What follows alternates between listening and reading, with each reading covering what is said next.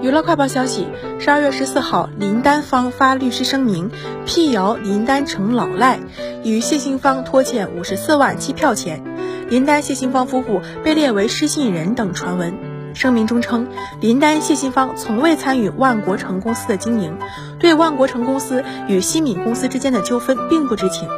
近日有媒体报道，前羽毛球运动员林丹新增被执行人信息，执行标的五十四万一千六百六十一元，执行法院为广州市天河区人民法院。关联文书显示，二零一八年七月，万国城国际商贸有限公司与广州西敏旅运票务有限公司约定，西敏公司向万国城公司股东林丹、其配偶谢杏芳及其他第三人提供机票。万国城公司收到账单后，按月在信用期限内支付机票款，但万国城公司经催款后仍不支付2018年9月至12月的机票款，西敏公司起诉至法院，